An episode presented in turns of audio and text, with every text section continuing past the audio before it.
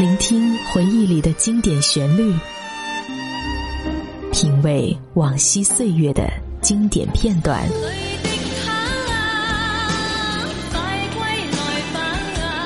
流金岁月，品味流年，带你找寻记忆时光中的特别情愫。这里是八零后爱怀旧，属于你我的怀旧时间。但我的心每分每刻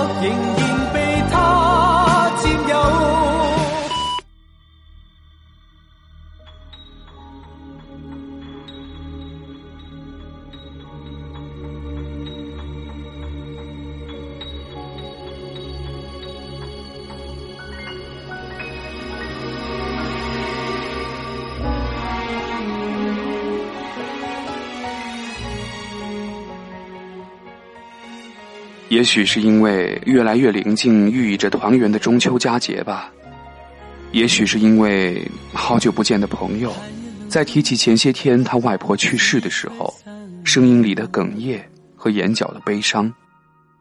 最近我的脑海里也时不时的回忆起和外婆有关的种种。我想，对于大多数人来说，自己和外婆之间总是有一种很特殊的关系。而那种叫做外婆的情节，那个被叫做外婆的人，就是我们人生之中无可替代和永恒存在。大家好，这里是八零后爱怀旧，本节目由半岛网络电台和喜马拉雅联合制作，我是今天的主播吴常。本期节目的文案呢，来自于半岛的策划韩景。当然了，如果说你有好的故事，不妨联系我们半岛的公众平台，或者是我们的官方微博，我们在这里等着你的好故事。我们这一代的大部分人啊，都是在爷爷奶奶的陪伴下长大的，和外婆在一起的相处时间呢很有限。当然了，我也不例外。但是相比于奶奶，我和外婆的关系似乎更亲密一些。自从我有记忆以来，每年的正月初一啊，妈妈就去外婆家拜年。但外婆家和我家隔着几十公里的山路，每次去都要翻山越岭。因为路途遥远，妈妈带着年幼的我和弟弟要从早晨便出发，可往往还是要到午后才能够到达那里。那是用脚步丈量出来的山路，崎岖而漫长，但我的内心却是雀跃的。特别是爬上那个最高的山顶，望向远处连绵的群山，呼吸着最高处的空气，一路的疲惫感瞬间散去。接下来的路啊，便走得格外轻快。也因为路途遥远，所以总会觉得相聚不易。不管是春节还是暑假，一到外婆家，我就再也不想离开了。妈妈就把我呀留在外婆家。等到快开学的时候呢，再让人把我接回去。我喜欢这样的安排，我想妈妈也是喜欢的。我的奶奶啊，眼睛不太好，所以没办法照顾我。春节期间，妈妈要忙着走亲戚，我跟在身边会不方便。而暑假正是农忙时节，一是照顾不上我，二是外婆家相对于来说海拔高，气温低。就全当是让我去避暑了。南方深山里的农村啊，有着连绵的山脉，遮天蔽日的树林，各种各样的山禽走兽，以及永远让人心旷神怡的清新空气。我的舅舅舅妈都是朴日的农家人，他们日出而作，日落而归，在自己的田地里播种收割，年复一日。两个哥哥和一个姐姐也早早的就步入社会的大熔炉里打拼，凭借着自己年轻的身体和坚强的意志，不断努力上进，想在将来带着家人走出那片山林。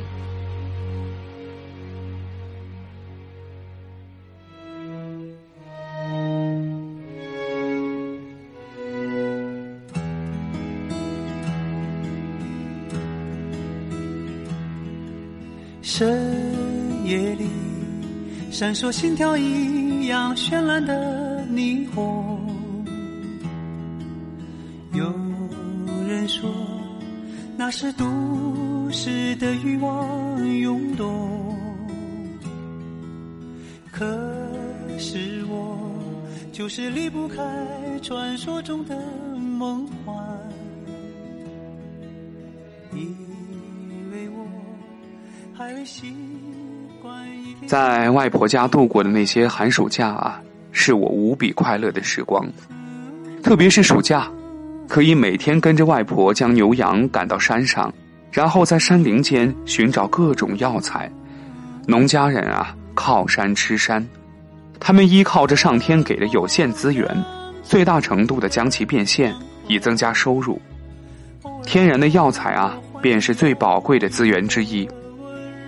我到现在都记得那金银花的香味，也记得五味子的晶莹，还有黄姜的苦涩和天麻的味道。外婆将这些药材采回家之后，整理晒干，再拿去卖掉。其实辛辛苦苦下来也卖不了多少钱，但她乐意这样做。而这些钱最终都会给了我和我的兄弟姐妹手中。外婆总是会把钱偷偷的塞给我，让我不要告诉妈妈。但回家后总会被妈妈发现。她曾经多次眼含泪水的和我说：“外婆那么省吃俭用，也没有什么挣钱的路子，好不容易弄点钱，却都给了我们。”我当时深感愧疚，就乖乖的把钱都交给了妈妈替我保管。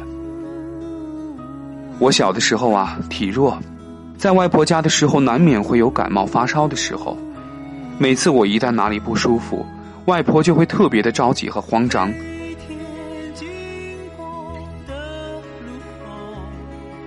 山村里啊，没有医院，就只有一个人的人家里代售一些日常用的药品。外婆就会跑到很远很远的路去那里给我买药。我还记得某个夏日午后，外婆气喘吁吁的叫醒因为发烧躺在床上睡觉的我，将买来的药递到我嘴边让我喝下去。她额上还有豆大的汗珠。喝完药让我继续睡觉。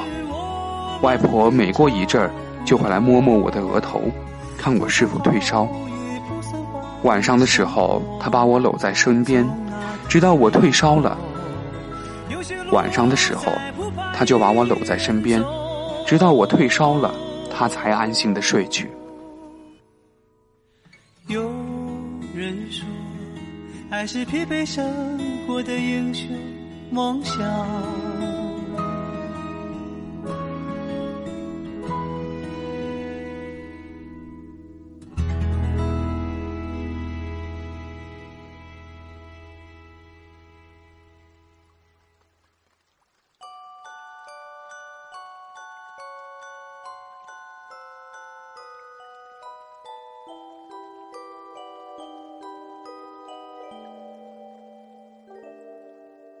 整夜的风，温柔的情，是什么最动听？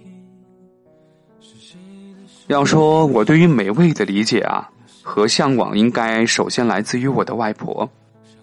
据说外婆年轻的时候是远近皆知的厨房里的高手，她凭借着自己一双巧手和创新的思维，总是能够将有限的食材做出各种新鲜的菜品。为了做出让家人喜爱的美食，外婆从来不怕麻烦，哪怕只是蒸馒头，她都能让馒头上生出花来。我见过外婆将馒头做成各种动物的样子，涂上各种颜色，简直惟妙惟肖，让人忍不住去吃。我常常会想念外婆做的红薯糕，还有用蜂蜜、甜酒、大肉一起煮过的野山栗。她亲手做的小汤圆啊，那种味道总让我久久的回味。就像回忆一样香甜。记忆是一个神奇的东西，经历过的东西，很多事或许已经不记得前因后果了，但某一刻的某个画面却像是照片一样定格在那里，难以忘记。和外婆相处的那些日子，可能是当时还小，很多都已经不记得了，但是总有一些画面，就像是在脑海当中挥之不去的。一幅幅的老照片，也像那电影胶片里的镜头，慢慢褪色，却依旧美好如初。我的外婆，一个从未离开过大山的农家妇人，她凭借着自己的勤劳善良，挺过了外公离世后的艰辛岁月，看着自己的三个儿女成家立业，到生儿育女，并将他们一个个的帮忙拉扯大，仿佛一个转身的时间，自己就那样老去了。所以我后来见到的外婆，是一个一直都腰身佝偻。指节变形，腿脚经常疼痛，但却总是闲不下来的瘦弱老人。小时候可能因为我成绩一直比较好，所以外婆对于我将拥有美好未来这件事儿坚信不疑。我还记得外婆语重心长的样子，她说：“她虽然没有读过书，但是她知道只有多读书才会有更大的出息。”她鼓励我要好好的努力。要出人头地，长大后要回报父母为我的付出，要和我的兄弟姐妹们相互扶持。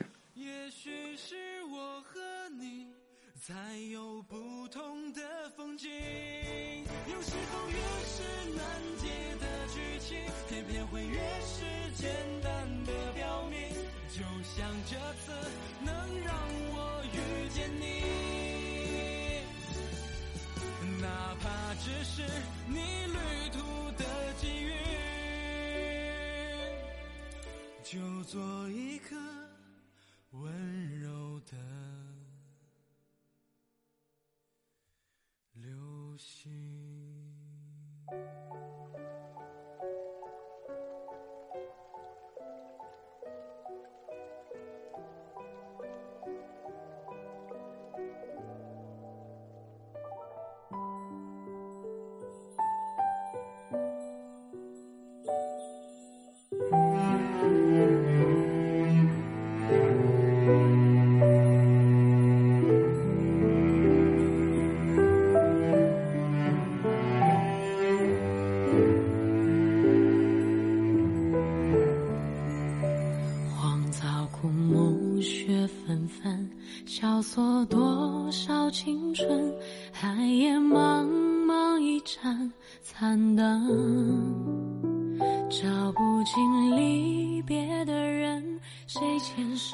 我们的一生中会遇到太多太多的人，有的人作为亲人的角色出现在生命之中，你会觉得自己是如此的幸运，他身上的一切特质都是你成长路上的灯塔，带领着你。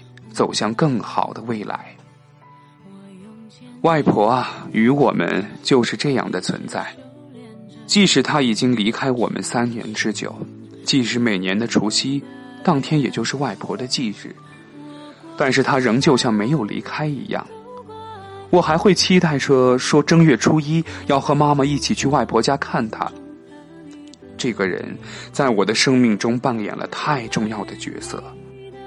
哪怕是在看到名叫“外婆”印象的餐厅的时候，都会觉得分外亲切。这或许就是一种情结，一种叫做“外婆”的情结。愿我们总有好人在身边，我们的内心总能被温暖。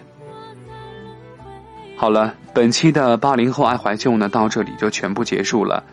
主播无常代表我们的策划宝宝韩景，感谢大家的收听，希望大家一如既往的支持我们的节目。八零后爱怀旧，我们不见不散。